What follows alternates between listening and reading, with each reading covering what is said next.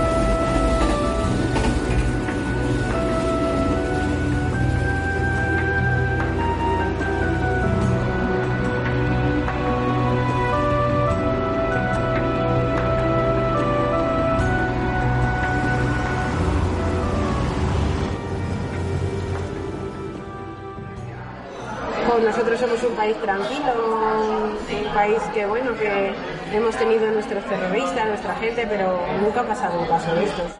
En mi opinión, España se convierte en blanco directo del terrorismo islamista justamente cuando nuestro país deja de ser un lugar que los terroristas utilizan como base logística, como ámbito de refugio, lugar de apoyo, en el que se recluta gente para enviarla a Bosnia o Afganistán o a Chechenia. ¿Por qué una bomba y por qué en mi tren? ¿Y por qué cogí ese tren? ¿Y por qué no me esperé a otro tren? ¿O por qué no fui en coche a trabajar? Ellos eh, veían España como el lugar donde se estaban llevando a cabo eh, las mayores manifestaciones populares en Europa, en, en comparación con, con otros países europeos, en contra de la participación española en la guerra de Irak. Sobre todo que la gente piense eh, que hay que seguir adelante, o sea, que ahí no se acaba todo el mundo. Yo creo que lo primero que tenemos que tener muy claro y muy presente para no desviarnos es, es eh, que la responsabilidad de los atentados es siempre de los que atentan. Eh, por tanto, cuando se habla de responsabilidades políticas y tal, los gobiernos democráticos yo creo que no tienen responsabilidad política ni se les debe sacar responsabilidades políticas en los atentados. Pues se han lanzado por España sencillamente porque era en el conjunto de esa coalición el, punto más débil. En el caso nuestro además hay un elemento añadido y es que España es un país de frontera con el Islam y lo ha sido desde, desde el siglo VIII. Y en los últimos años, bueno, ya esto son cosas sabidas, la entrada masiva de inmigrantes en Europa y en España especialmente, pues ha provocado unas situaciones nuevas que eran completamente desconocidas para nosotros. Bueno, mm, he dejado de ser, eh, a mí todo el mundo me parecía bueno hasta que me demostrara lo contrario y ahora no. Ahora ya no me parece todo el mundo bueno. Pero sobre todo he sacado eso, la vida. Si España en algún momento podía ser objetivo era sus intereses en el exterior. Eh, habíamos protegido mucho las embajadas y sobre todo determinadas eh, embajadas o intereses españoles pero fuera de nuestro territorio.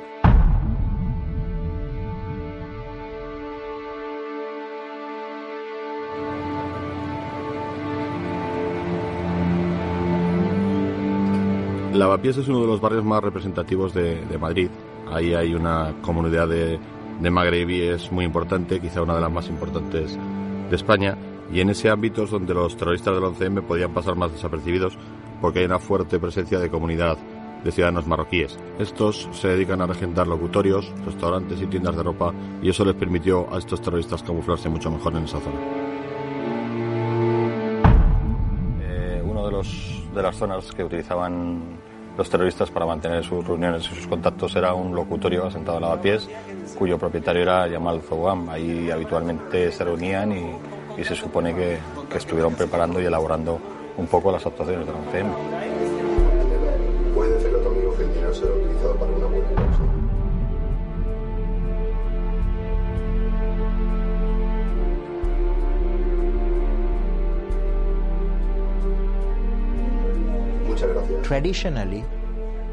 Tradicionalmente, mucha gente cree que el terrorismo es el resultado directo de la falta de educación, del analfabetismo, de la pobreza o el hambre. Esto no es verdad. En el Magreb reclutan individuos de, estación social eh, media y sobre todo baja, pero en la península arábiga reclutan individuos que proceden de clases sociales muy acomodadas y en el sudeste asiático eh, de uno y otro ámbito. Look at Al-Qaeda. El número uno de Al-Qaeda, Osama Bin Laden, proviene de la familia más rica de Arabia Saudí, exceptuando a la familia real. El número dos, el doctor Al-Sawahiri, es un cirujano ocular. Proviene de una de las familias con mayor nivel educativo de Egipto.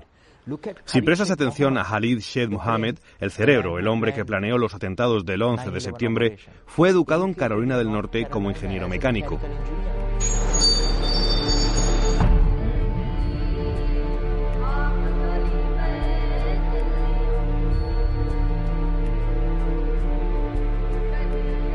Según las sospechas policiales, todo apunta a que el, emir, el jefe un poco del grupo, era el argelino Alekem Alamari, y es ahí donde, donde les instruía, donde les enseñaba vídeos de exaltación de la violencia radical islamista y donde les seleccionaba y les daba las consignas para, para llevar a cabo las acciones. Los ataques suicidas se han convertido en un fenómeno muy extendido entre las filas de los jóvenes en Arabia Saudí. ¿Conoces personalmente a algunos jóvenes que tengan este noble propósito?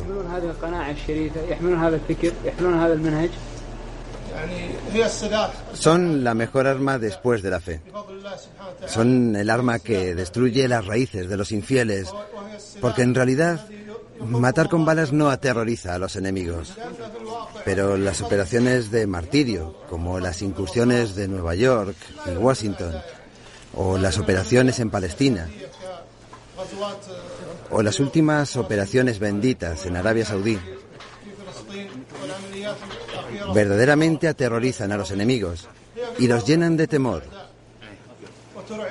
Y estas operaciones tienen mucho éxito entre los jóvenes.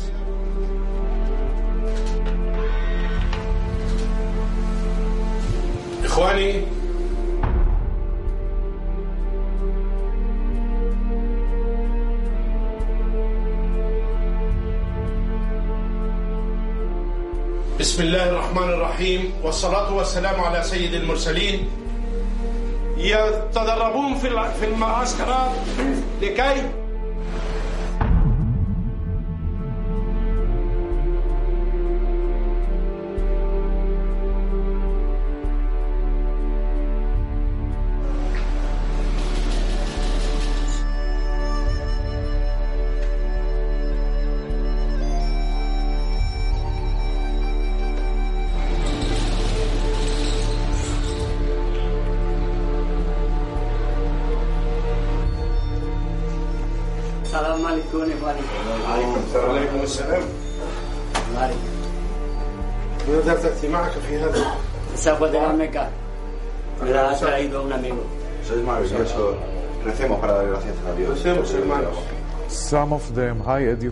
Algunos de ellos eh, tienen una elevada formación académica y podrían integrarse con facilidad en, en, las sociedades europeas, de España, de otros países como Francia, Bélgica, Italia, etc.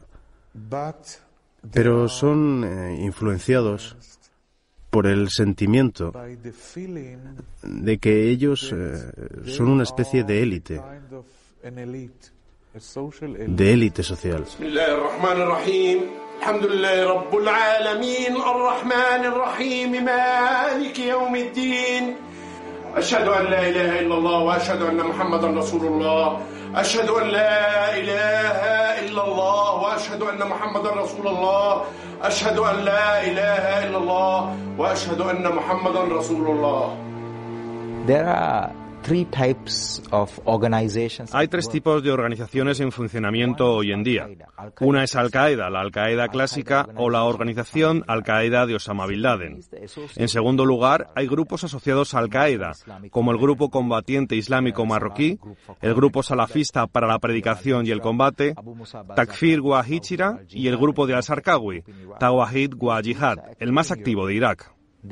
Estos grupos actúan en Europa, quieren atacar. La tercera categoría de grupos son grupos inspirados por Al-Qaeda y sus asociados. La célula que atentó en Madrid del 11 de marzo pertenece a la tercera categoría y hay multitud de células similares en Europa hoy en día. Yo afirmo y aseguro, Occidente debe dejar de centrarse en su enemigo y de analizarlo y de acusarlo constantemente. Occidente debe pensar en sí mismo para no incurrir en las causas de la provocación. Una provocación que encoleriza a otros, que pone a Occidente en el punto de mira y que ocasiona la venganza. Porque la venganza es un derecho divino y así lo quiere Alá. Tienen el, número suficiente de, jeques, clérigos eh, e intelectuales que les dan eh, fatuas o absoluciones islámicas para legitimar esta crueldad, estas excomuniones y quién sabe qué va a ser lo siguiente. Tengo que decirte que en Europa hay una guerra. En España, en Alemania, en Holanda, en torno a las mezquitas. ¿De quién domina las mezquitas? Traer los imanes de fuera no ayuda nada. En las mezquitas, por ejemplo, ¿quién es el imán? Hay muchas mezquitas en Alemania, en España también, cuyos imanes vienen de Marruecos, de Arabia Saudí o de Turquía. No hablan español, ni francés, ni saben nada de la cultura europea. Un imán es la persona que dirige la oración colectiva de los musulmanes, solo y exclusivamente. Y la función del imán empieza y termina en el momento mismo que acaba la oración. Empieza con la oración y termina con la oración. Es el que dirige la oración. Y para ello puede ser, puede valer cualquier musulmán bien considerado y que naturalmente conozca los ritos de la, los ritos de la, de la liturgia de la oración. Eh, los terroristas del 11M alquilaron un, un local, una parcela, en una localidad cercana de Madrid, a 35 kilómetros más o menos, al lado de, de, Morata de Tajuña, y es ahí donde un poco se podría definir como su, su base de operaciones.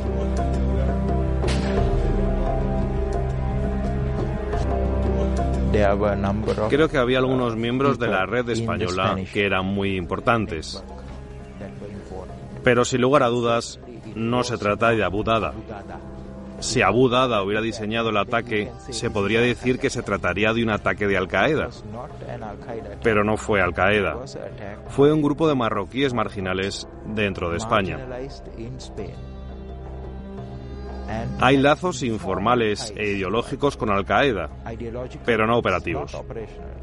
Eh, hay que tener en cuenta que además de la célula de lavapiés, en España existían otros personajes realmente importantes en lo que es el entramado terrorista islamista. Uno de ellos es Abu Dada, que hasta 2001, en que fue detenido en la operación Dátil por la Policía Nacional, era el máximo responsable de Al Qaeda en España. Conocía perfectamente la zona de lavapiés, su entramado, las personas, los tiendas, los comercios, estaba perfectamente ubicado ahí. Y además eh, había tenido contactos ya con Yamal Fouga. Otro de los detenidos también en la operación de la policía, de la operación Dátil, fue Mohamed Nedel. Este era el dueño de la casa de Morata de Tajuña, que era la base de operaciones de los terroristas del 11M. Pero además, el primer inquilino de la casa de Morata fue Mustafa al-Maimouni, quien actualmente se encuentra en prisión en Marruecos por su presunta implicación en el atentado de Casablanca. Al-Maimouni era además el cuñado de uno de los terroristas que se inmoló Leganés, el tunecino. Otro de los personajes de la trama es Said Berraj, al que algunos testigos presenciales sitúan como uno de los autores materiales del atentado del 11M. Participó en una reunión que tuvo lugar en Estambul en el año 2000 con otros terroristas donde al parecer organizaron el atentado de Casablanca. En esa reunión participaron entre otros Samer Sisi, casado con una española y uno de los responsables de captación de Al Qaeda en España. Al parecer, según las informaciones policiales, eh, Amer Sisi reclutaba hombres en lavapiés para la guerra de Afganistán y de Chechenia. Están sobre todo contra Occidente. Y de hecho es muy significativo que cuando en 1998, el 23 de febrero, tiene lugar la famosa reunión que convoca Osama Bin Laden eh, en un lugar cercano a la frontera entre Afganistán y Pakistán, y acuden a ella delegados de, casi una treintena de, grupos eh, islamistas armados de distintos lugares del mundo, desde el Magreb hasta el sudeste asiático o Asia Central, deciden poner un nombre a esa entente, a ese, a ese convenio que establecen. Y el nombre que ponen es bien ilustrativo, bien indicativo de cuáles son sus pretensiones. ¿Por qué? Porque realmente quizá ni el más maniqueo de los occidentales hubiera pensado en una denominación tan eh, llamativa lo denominan Frente Mundial para la Guerra Santa contra judíos y cruzados. La liberación de Palestina partirá de aquí. La liberación de la península arábiga partirá de aquí. Que el regreso de los países del Islam a lo que el Islam fue y al gobierno de la Sharia partirá de aquí.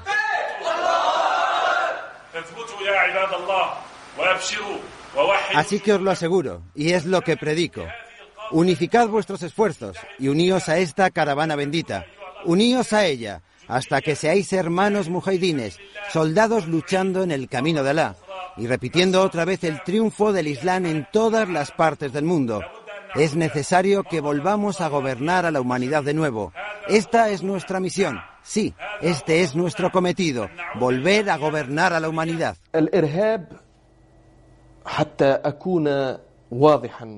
El terrorismo no es un fenómeno sencillo. Es un fenómeno complejo. Tras la propagación y extensión del terrorismo, hay numerosos móviles y causas en el mundo árabe y fuera del mundo árabe. Y uno de los más importantes factores que facilitan la aparición del terrorismo y que hacen triunfar a las corrientes terroristas, las corrientes extremistas, son los regímenes represivos. Pero en los orígenes, en su etiología, este terrorismo no procede de un conflicto que esté mm, identificado en clave socioeconómica, sino de un conflicto que se origina más bien en clave cultural.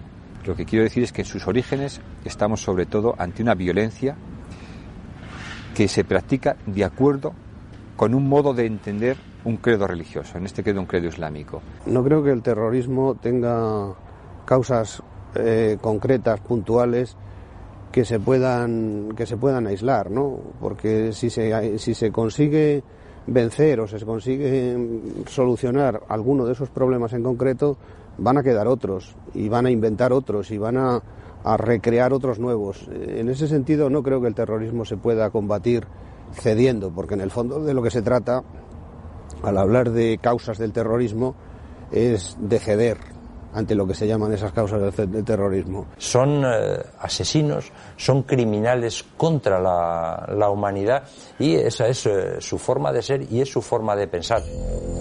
Bienvenidos. Hola. ¿Cómo estás? Muy bien. ¿Qué tal vuestro viaje de novios? Divertido. Muy bonito. Emilio, Carmen, Basel,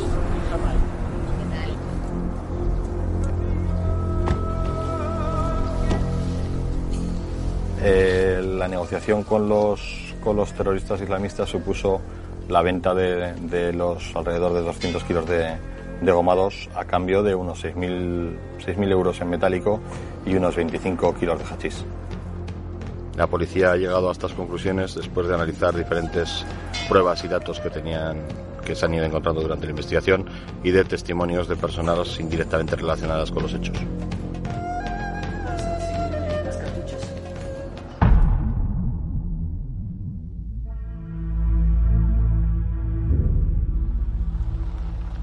La clave en la trama de la adquisición de los explosivos se encuentra en el mundo de la minería asturiana, entre extrabajadores de las minas. Uno de ellos, uno de los sospechosos principales, es José Emilio Suárez Trasorras. Conseguir dinamita en España eh, no es demasiado difícil. Eh, controlar los explosivos en las minas es bastante complicado y hace falta mucho personal, cosa que en la Guardia Civil estamos escasos.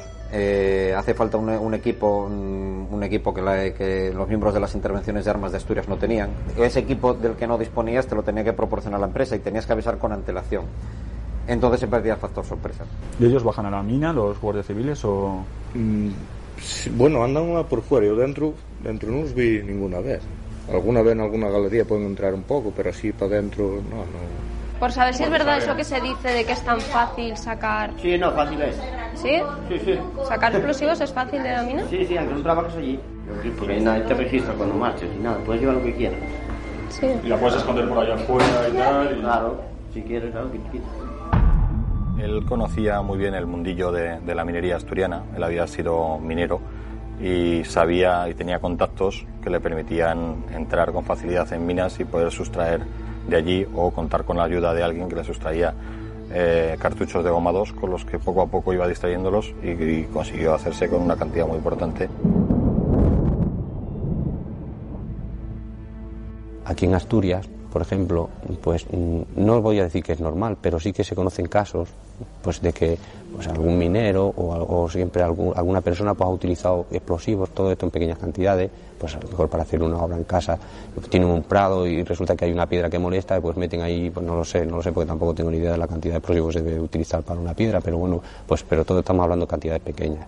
A lo mejor pues para quitar la piedra porque les molesta para hacerse su casa o para hacer la caseta del perro, no lo sé o incluso mm, sí que siempre he sabido, yo soy pecador y pues no, que pues siempre se ha oído de que ha habido gente que ha utilizado a lo mejor explosivos pues para pues eso para para atontar a los peces, matarlos y, y, bueno pues tener una buena pesca. La Guardia Civil nosotros cuando nos inspeccionó nunca hemos tenido el mínimo problema.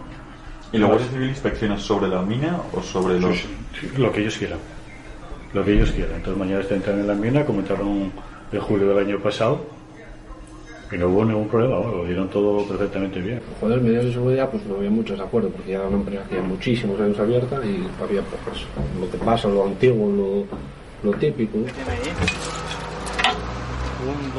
Hay diferentes formas de almacenar los explosivos. Hay depósitos de explosivos, los cuales eh, están en el, en el exterior, eh, que tienen unas, pues unas medidas de seguridad que vienen contempladas en la ley, unos muros hormigón y unas, unas medidas de contención por si en caso de, de- de que- de que, de que haya un problema y estalle.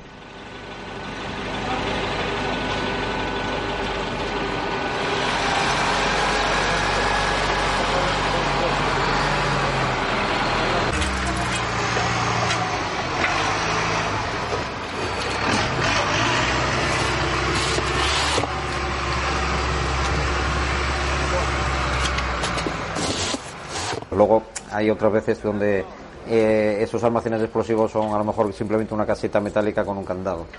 Eh, que bueno, las condiciones de seguridad y bastante son, son precarias.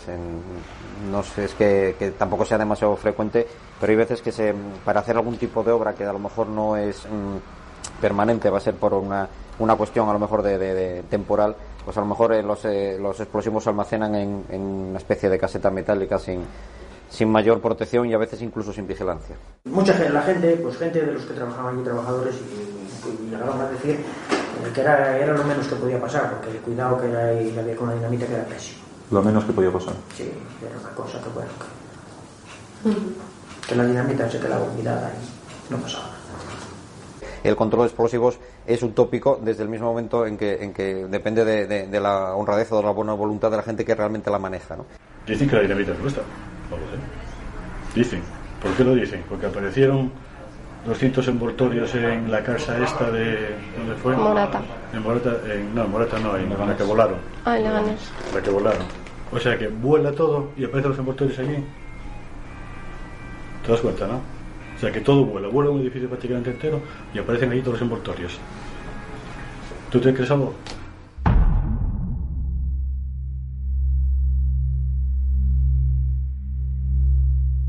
Una vez que José Emilio Suárez Trasoras había conseguido despistar ya una cantidad importante de, explosivos, lo que hizo fue contar con la colaboración de varios delincuentes, pequeños delincuentes de Asturias, conocidos suyos, para trasladar en pequeñas partidas el explosivo hacia Madrid. Según las investigaciones, parece ser que hubo al menos tres envíos en pequeñas partidas desde hasta de Avilés a Madrid en, en un margen de unos dos meses y para ello utilizaron transporte público y lo realizaron pequeños delincuentes que, que no sabían realmente que llevaban explosivos, sino que parece que, que, llevaban, que pensaban que llevaban hachís. Me lo propuso en enero, no sé exactamente qué día, y me lo propuso con amenazas. Y luego yo lo acepté porque no quedaba otro remedio. A la una de la mañana cogí el alza para Madrid.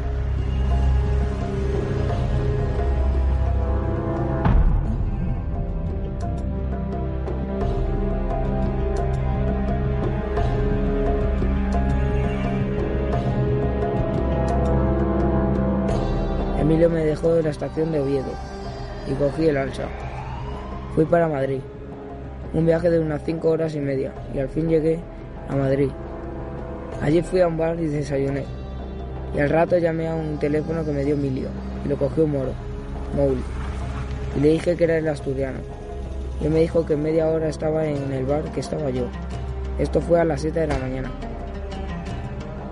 Al rato me llamó el moro a mi móvil y me dijo que estaba en la acera del frente, que cruzara, y así lo hice. Y allí le entregué la mochila de unos 20 kilos de peso y volví para Asturias.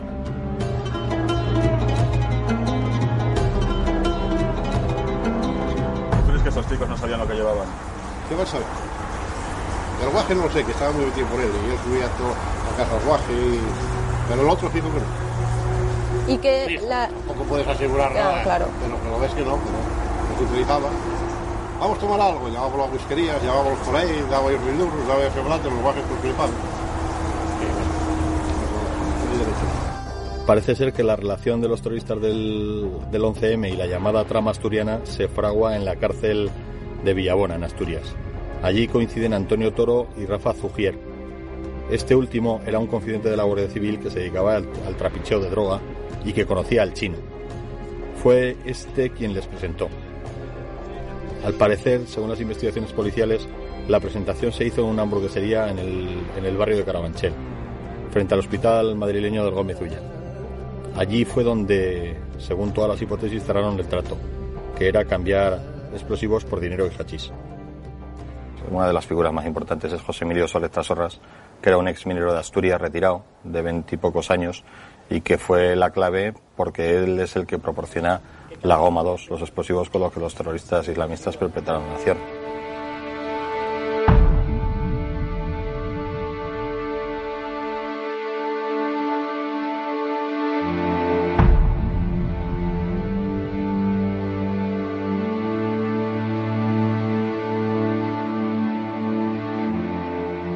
Los explosivos los conseguí a través de un compañero suyo, que se los guardaba. Él conocía muy bien el mundillo de, la minería asturiana, él había sido minero y sabía y tenía contactos que le permitían entrar con facilidad en minas y poder sustraer de allí o contar con la ayuda de alguien que le sustraía eh, cartuchos de goma 2 con los que poco a poco iba distrayéndolos y, consiguió hacerse con una cantidad muy importante. Él conocía el tema también, claro, como cualquier trabajador de ahí. Si incluso la mina de noche guardias de seguridad no hay nadie. Se incluso sabía las entradas que hay. Todo, se- si quiso venir de noche alguna vez, entrar, andar algo por dentro, mirar a ver si alguna vez quedó alguna olvidada o quedó algo en algún sitio. Que quién sabe si venía alguna vez de noche y si pudo eso ya. ¿Y Emilio, Emilio y Antonio, tu hermano, que son víctimas o verdugos de todo esto? Cabezas de turco. ¿Las utilizó alguien? ¿Eh? ¿Los utilizó alguien? Los, los medios públicos simplemente aquí hay que tener un culpable y, y decir a la gente, mira, lo hemos encontrado. No Pero tú crees que hay "No, más, ¿tú crees- unos inútiles y no sabemos lo ¿Y que quién es el culpable? encontrado". ¿Quién es el culpable? No sé. si lo supieras, ¿Pero son los, toda esta gente árabe o...? La figura de Carmen Toro, para mí personalmente, es yo creo que es la figura más importante. Es la persona a la que yo considero con más inteligencia, con más grado de, de organización. Yo creo que, que dentro de, de lo que es esa, organización que había, que es la persona más inteligente de ellas. es difícil, pero me da la risa. Son cosas que me hacen gracia, simplemente. Porque... Como decir que, que yo quería matar a nadie, me, me da la risa, me hace gracia. ¿Cómo me lo voy a tomar? Si me lo tomo en serio, uy, sí que le parto la cara a uno, el que lo escribió. Pero me hace gracia, que haya vendido, no te te digo ni sí ni que no. ¿Me entiendes? Pero que supieran para lo que era. En mi opinión, eh, que si sabían el destino de los explosivos, eh, yo creo que, mm, en mi opinión, sí lo sabían. Es que para mí no he hecho nada. Es la cuestión. Ni Antonio ni Toro ni el dinamita tienen nada que ver, ni Carmen Toro. Toro no sabe nada de esto y su amigo Richard tampoco. Toro solo traficó con explosivos en 2001 y nada más. La Guardia Civil, por lo que sabemos, eh, tuvo mm, información de la trama de explosivos al menos eh, mm, por tres vías. Una se sitúa en el año 2001, agosto de 2001, cuando el confidente Lavandero le dice al guardia Campillo la historia que ya todos conocen. Luego hay una segunda información que parece ser que la da otro confidente, que es apodado El Nayo. Y luego a principios del año 2003 llega una tercera vía de información, eh, que es el, confi- el confidente Rafa Zugier, que, le, que, que, bueno, da la información que él dispone a la unidad central operativa de que hay un grupo de asturianos que intenta vender explosivos a un grupo radical islámico. Quiero entender como de que a lo mejor los policías pues pensaban que iban a ir detrás de algo más importante y menospreciaron el, el tema de lo de los explosivos, no, no relacionándolo con lo, con lo que luego se ha demostrado que fue. Quizás, no, o sea, sería falta de celo, pero con respecto a lo de los explosivos, pero que duda cabe que el- el, eh, estarían motivados en buscar pues eso, una buena operación pues de narcotráfico, que supongo que sería en lo que estaba enfocada la investigación. ¿no? Y en la investigación posterior al atentado pues se ha demostrado que existían datos que tenía pues una determinada unidad policial, una determinada unidad de Guardia Civil, que el CNI tenía algunos datos y ahora la, la- la pregunta clave es decir, si esos datos se hubieran coordinado se, se hubiera evitado el atentado. Si se hubiera estado trabajando desde, desde hace años eh, con otra perspectiva, pues, pues probablemente se tendrían que haber establecido mecanismos de coordinación. Es cierto que, que- había piezas que puestas encima de la mesa todas juntas, pues seguramente hubieran dado lugar a algunas actuaciones que podían haber prevenido, podían haber, nunca se sabe. ¿no? Yo creo que afirmar si hubiéramos hecho, hecho esto no hubiera pasado, me parece que es una temeridad y, lo dice quien estaba en la oposición en ese momento, creo que no sería justo. ¿no? Pero es verdad que si alguien hubiera metido un ordenador, radicales islamistas, eh, detenidos eh, por trapicheo de droga y robos de dinamita, hubieran salido unos cuantos nombres de estos que tú me dices, ¿no? Lo que pasa es que no se estaba en eso, probablemente por lo que te decía antes. No había, yo creo, la convicción, no había la seguridad, no había la, la- la sensación de que pudiéramos ser un objetivo inmediato, ¿no? Eh, yo creo que eh, este no es un tema de políticos, este es un tema de cuerpos y fuerzas de seguridad del Estado. Lo que sabemos, aquellos que trabajamos eh, en estos temas, es que tanto la Policía Nacional como la Guardia Civil, como el Centro Nacional de Inteligencia, no estaban demasiado preocupados por la amenaza islamista en España antes del 11M. Bien es verdad que la información fundamental que nos transmitían los responsables de la lucha contra el terrorismo es que España era un lugar eh, de logística mm, para los terroristas eh, islámicos, en el que un lugar de reclutamiento, un lugar donde preparaban eh, financiación o material para luego poder cometer atentados en otros, en otros lugares. El último envío de explosivos hacia Madrid lo realizan los propios terroristas, es decir, hay tres integrantes de la célula que se desplazan hasta Avilés, allí recogen la parte más importante de, la goma 2 ya adquirida por José Emilio Solesta Sorras y, la, y bajan en, en dos vehículos hacia Madrid. El chino fue, fue parado por la Guardia Civil cuando volvía a Madrid después de recoger el último cargamento de, de goma 2 en tres ocasiones.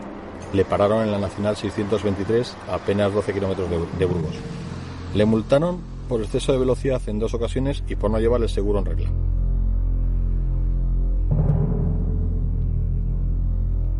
En total tres multas.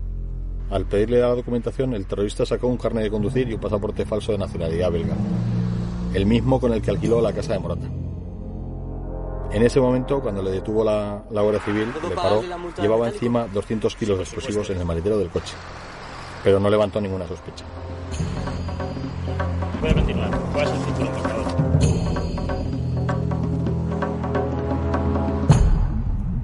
En principio principio a mí me extraña muchísimo de que, de que en las circunstancias en las que se produjeron esas detenciones, esas multas, esa falta de, de, reglamentación en todo lo que rodeaba el coche, eh, pues bueno, que se le haya eh, permitido seguir la marcha. A mí me extraña muchísimo. No es la forma de actuar normal ni habitual.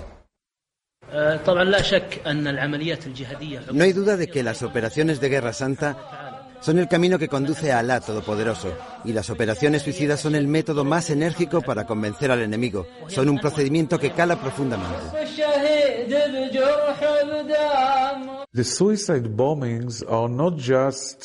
Los atentados suicidas no son solo un arma. No son solo un arma para matar infieles. Son también una herencia para la adoctrinación. El adoctrinamiento de las nuevas generaciones de musulmanes. Para desarrollar una generación de jóvenes que no tienen miedo a morir que prefieren morir a vivir como los occidentales, en paz.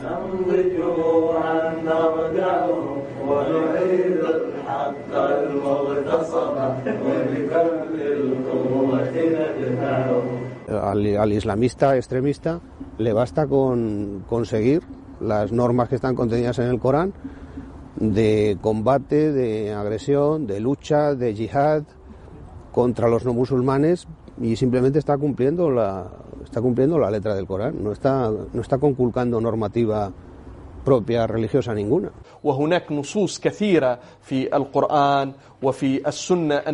En la vida y dichos del profeta hay multitud de textos que incitan a los musulmanes a respetar a los cristianos y a los judíos, etc.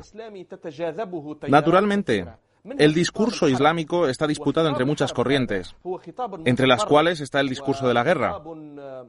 Este discurso es un discurso fanático, aberrante, que propala teorías como esta de que existe una conspiración cristiano cruzado judaica contra el mundo musulmán y el mundo árabe. Yo creo, si hay una conspiración, esta es de los musulmanes, contra los musulmanes o de los árabes contra los árabes. Me ofrecí el martirio porque amo la muerte y odio la vida y porque creo en lo que Alá nos ha prometido. Me ofrecí para matar a aquellos que aman la vida y odian la muerte, porque para ellos su paraíso es el mundo y para nosotros es la otra vida. El yihad, fundamentalmente, y esto hay que dejarlo muy claro, fundamentalmente el yihad, y así lo entienden los musulmanes, es la, la lucha por supuesto violenta, contra no musulmanes o contra apóstatas, contra musulmanes apóstatas.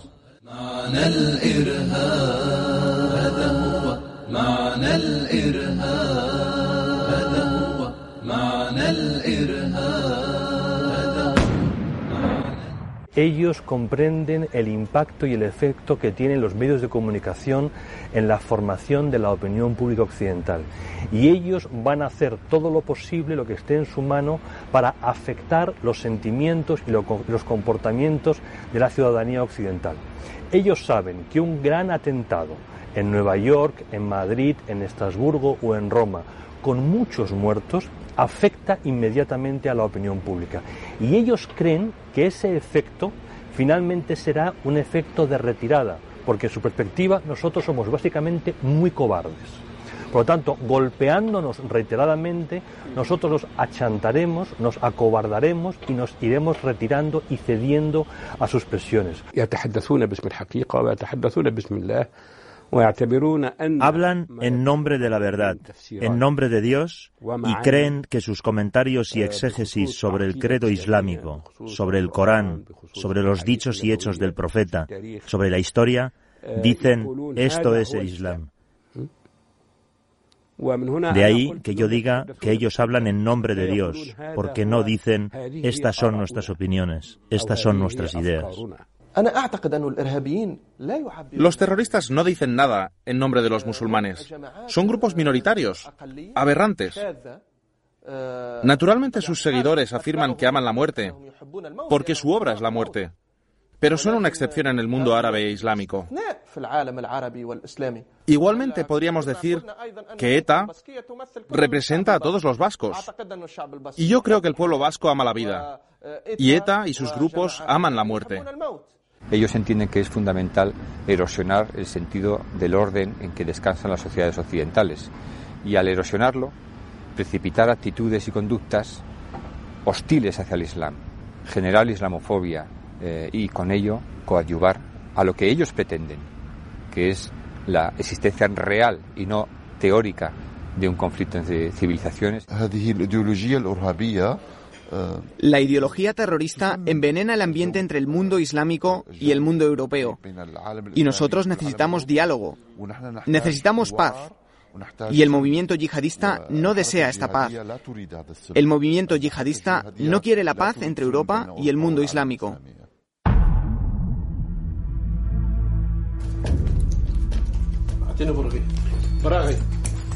Tiene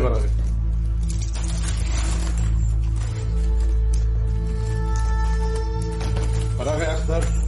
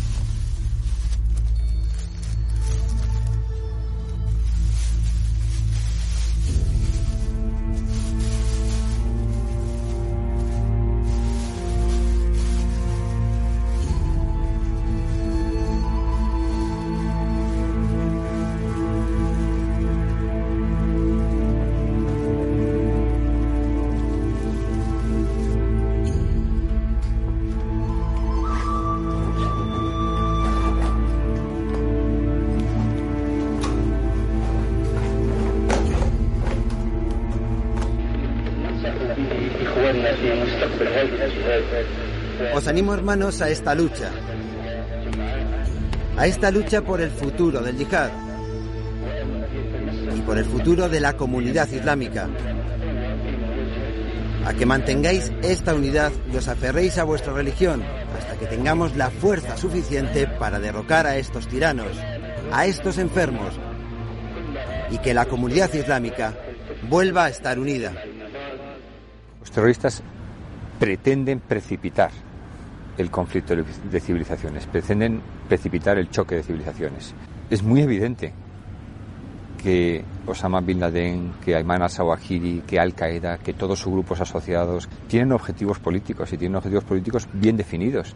Se trata, en primer lugar, de unificar políticamente a la UMA, a la comunidad de los creyentes en el Islam. Se aspira a acceder al control de estados con una población mayoritariamente musulmana y varios de ellos piensan los terroristas que, que, son estados potencialmente eh, eh, controlables. The cell in Spain that did Madrid was previously a support La que atacó en Madrid era en un primer momento una célula durmiente, que después de Irak se convirtió en operativa. Quería devolver el golpe. Antes se dedicaban a recaudar fondos. Se dedicaban a financiar las operaciones en el norte de África, en Afganistán y en Chechenia. Pero ahora quieren atacar en el país que les ha acogido. El mensaje al pueblo español fue escrito también con anterioridad a, los atentados y pretendía algo que es muy típico de Al Qaeda y otros grupos islámicos afiliados a Al Qaeda.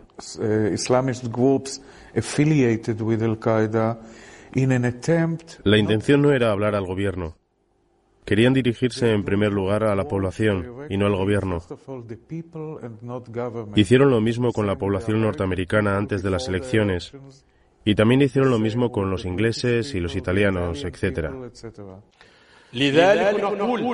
Por ello, afirmamos que para obligar al gobierno español a retirarse de Irak, la resistencia debe calcular qué golpes dolorosos infligirá a sus fuerzas acompañándolos con notas informativas que aclaren la verdad de la situación dentro de Irak.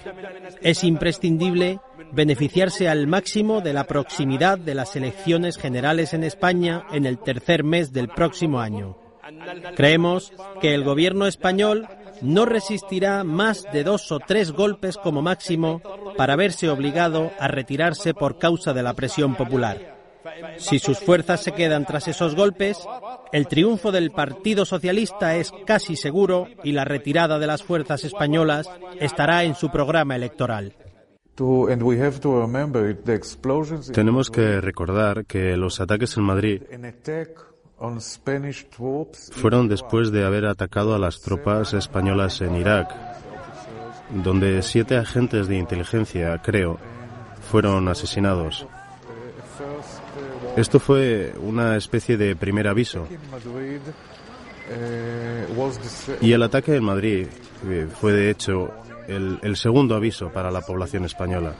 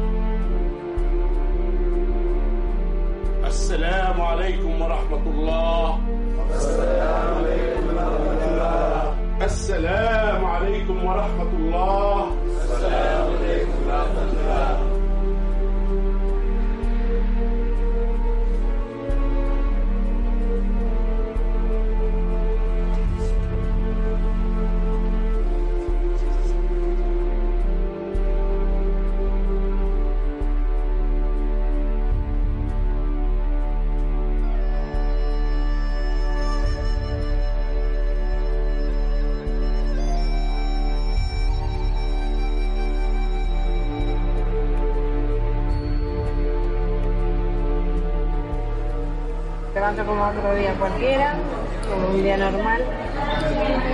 Y pues como siempre vamos pegados de tiempo, pues, pues siempre más pegada de tiempo, ¿no? Un poquito. Y nada, salgo de casa, todo normal. Eh, la estación la tengo muy cerca de casa, vivo en Santa Quemada.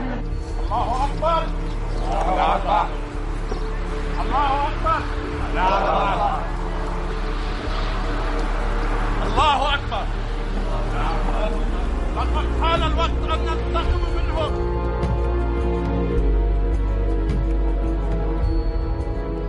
En la misma hora, todos los días, el recorrido es igual, el mismo siempre todos los días. Y bueno, cojo el tren de las eh, 7.41 del Pozo.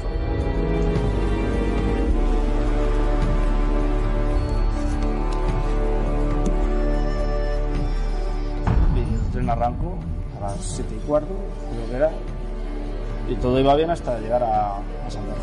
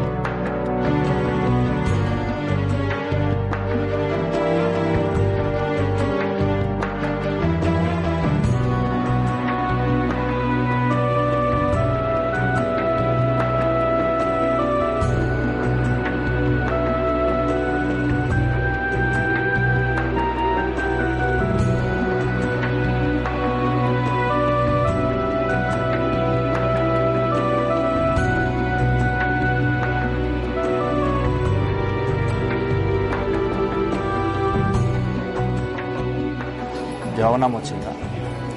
Y al abrir la puerta me dio con ella en la cara, me rozó la cara. Cuando te encuentras a alguien de rasgos árabes, es complicado.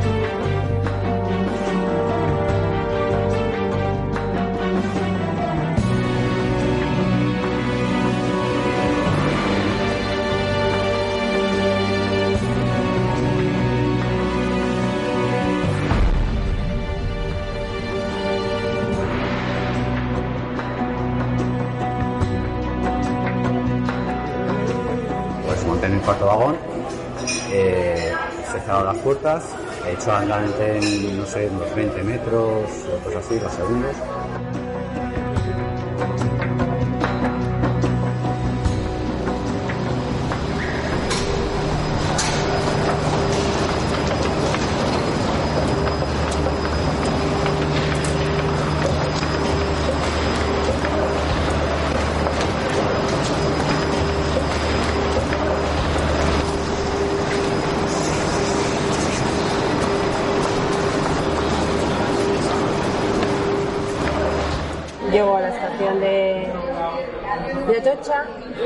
Y al llegar a Atocha veo que el tren de la vía 2 está, está parado.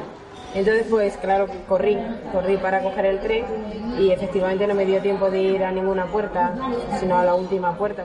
Pues montarme, agarrarme y se oyó pipi, pero el pipi no se cerraron las puertas.